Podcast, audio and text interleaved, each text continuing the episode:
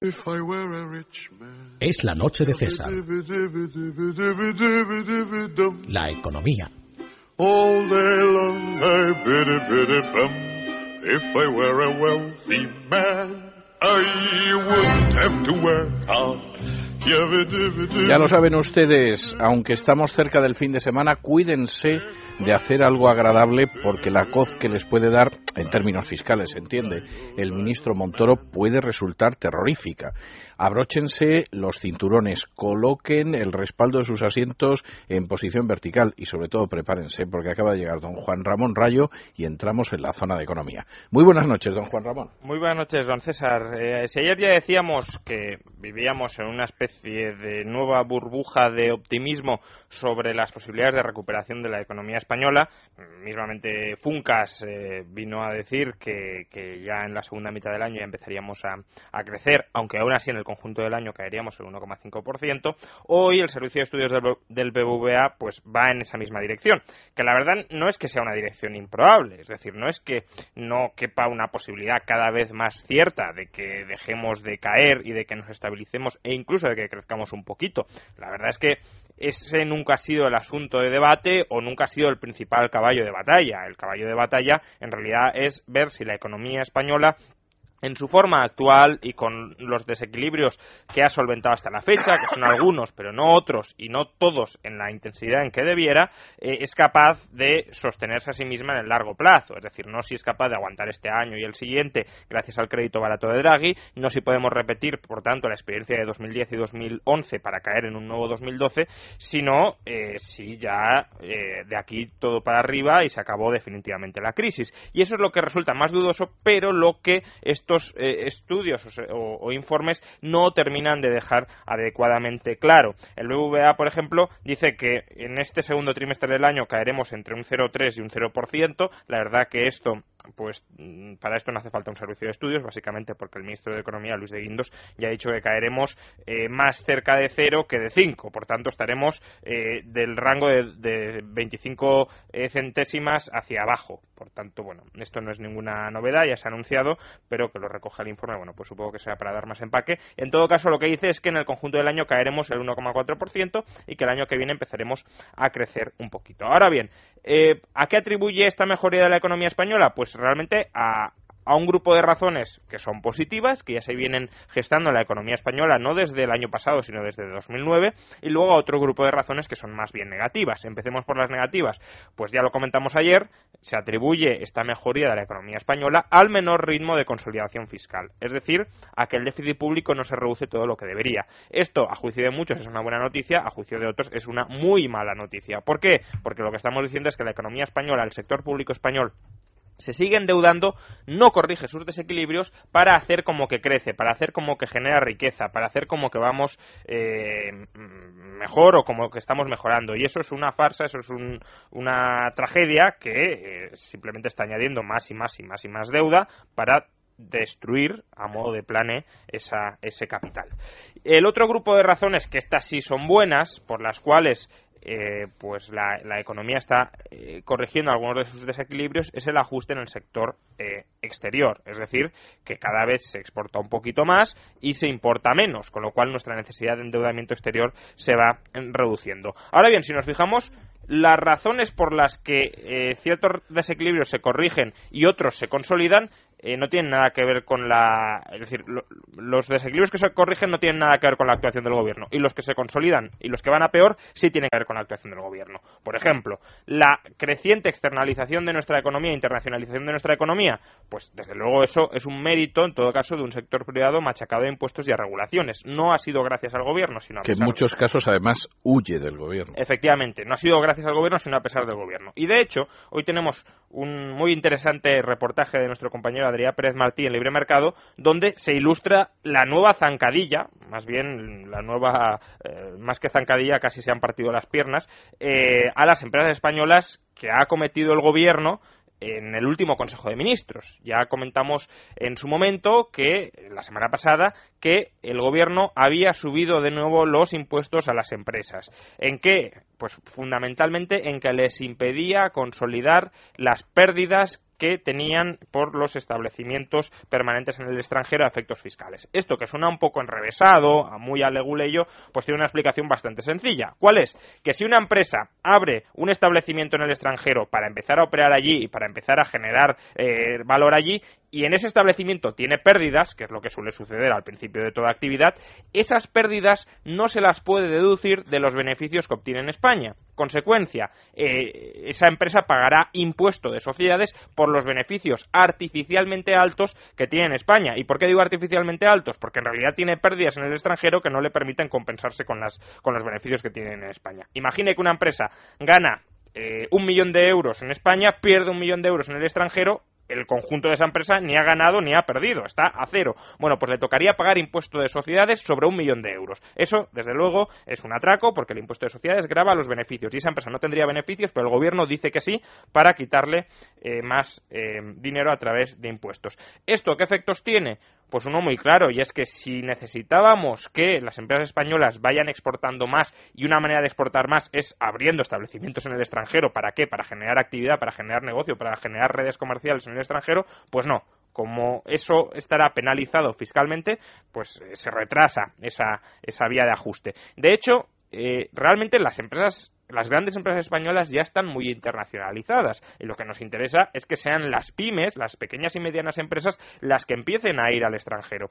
El gobierno vendió que esta medida solo afectaría a las grandes empresas. Mentira, va a afectar a pequeñas, medianas y grandes empresas. Con lo cual, las pequeñas y medianas empresas que tendrían que empezar a abrir establecimientos en el extranjero no lo podrán hacer o lo podrán hacer de manera mucho más eh, cara y mucho más perjudicial eh, porque el gobierno ha modificado la normativa fiscal para quitarles todavía más eh, dinero. Por tanto, muy mala noticia, que lo que ilustra es que en el proceso sano de eh, corrección del desequilibrio exterior de la economía española, el gobierno no ha tenido nada que ver, si acaso ha perjudicado muy claramente los intereses y la capacidad de maniobra de las empresas españolas.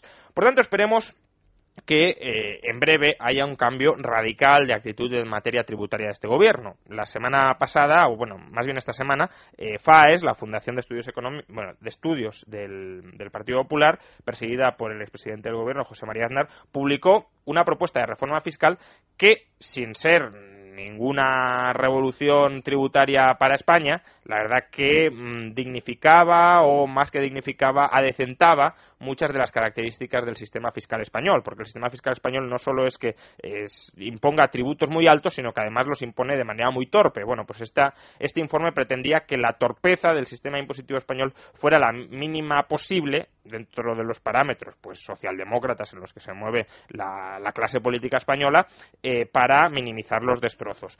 Eh, ese mismo día, el gobierno de España, también seguido pues, por Mariano Rajoy, miembro del PP y de donde se inserta FAES, eh, anunció que se va a crear un comité de reforma fiscal eh, para preparar la reforma fiscal que tiene que tener lugar el año que viene, a instancias de Bruselas. ¿Y quién va a presidir este comité de reforma fiscal? Pues Manuel Lagares, que fue el que presidió la, este mismo comité en la época de Aznar, en el año 99. Por tanto, no solo es que Rajoy contraprogramara a FAES, sino que además, digamos que compra las personalidades que, o, trae a su, a su gobierno las personalidades que eh, también estuvieron bajo, trabajando mm, bajo el gobierno de Aznar.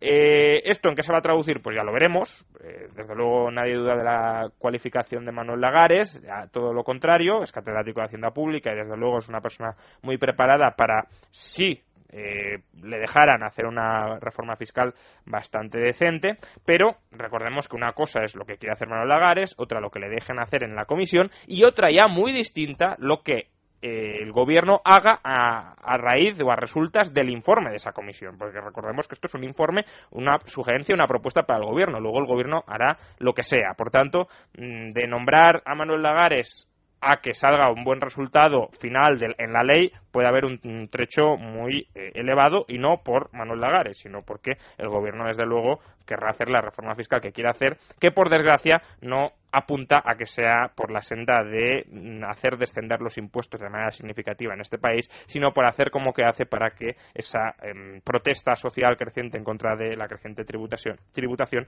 se eh, aplaque. Eh, porque de hecho el gobierno tenía que reducir el déficit ha optado por reducir el déficit subiendo impuestos, ya lo dije, ya lo hemos comentado hace un momento, eh, 3.600 millones más de fiscalidad para las grandes empresas y para las pequeñas y medianas empresas, impidiéndoles que se eh, externalicen y se internacionalicen. Em, pero, sin embargo, no recorta el gasto allí donde debería hacerlo. Hoy el Gobierno ha presentado un plan de racionalización del sector ferroviario, que es desde luego un sector donde se podría recortar pues, de manera más o menos apreciable el gasto, sobre todo si se optara por privatizar eh, Renfe y por cerrar todas eh, aquellas vías que no son viables, pero atención, fruto de este plan de racionalización del sector ferroviario, el gobierno anuncia un ahorro de 10 millones de euros.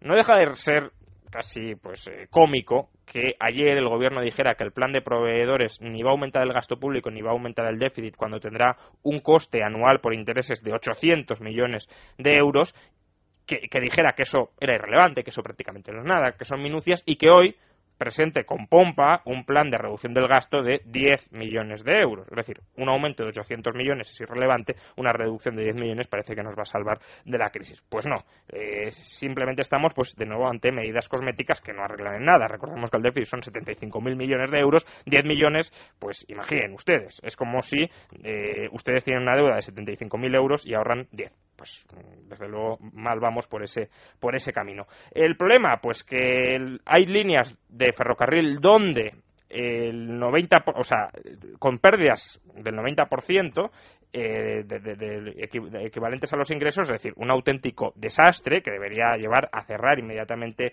la línea, pero que no es algo novedoso en el caso de Renfe. Casi todas las empresas públicas están en una situación similar. Ya hemos comentado en otras ocasiones, por ejemplo, el caso de AENA y del aeropuerto de Madrid-Barajas. El aeropuerto de Madrid-Barajas pierde 100 millones de euros al año, uno de los mayores nodos de comunicación del mundo, que debería estar hinchándose a ganar dinero por todas partes, pierde dinero. Por tanto, si esto es lo que hace el sector público cuando gestiona una empresa, desde luego tampoco es sorprendente que en el caso de Renfe suceda así. ¿Y por qué?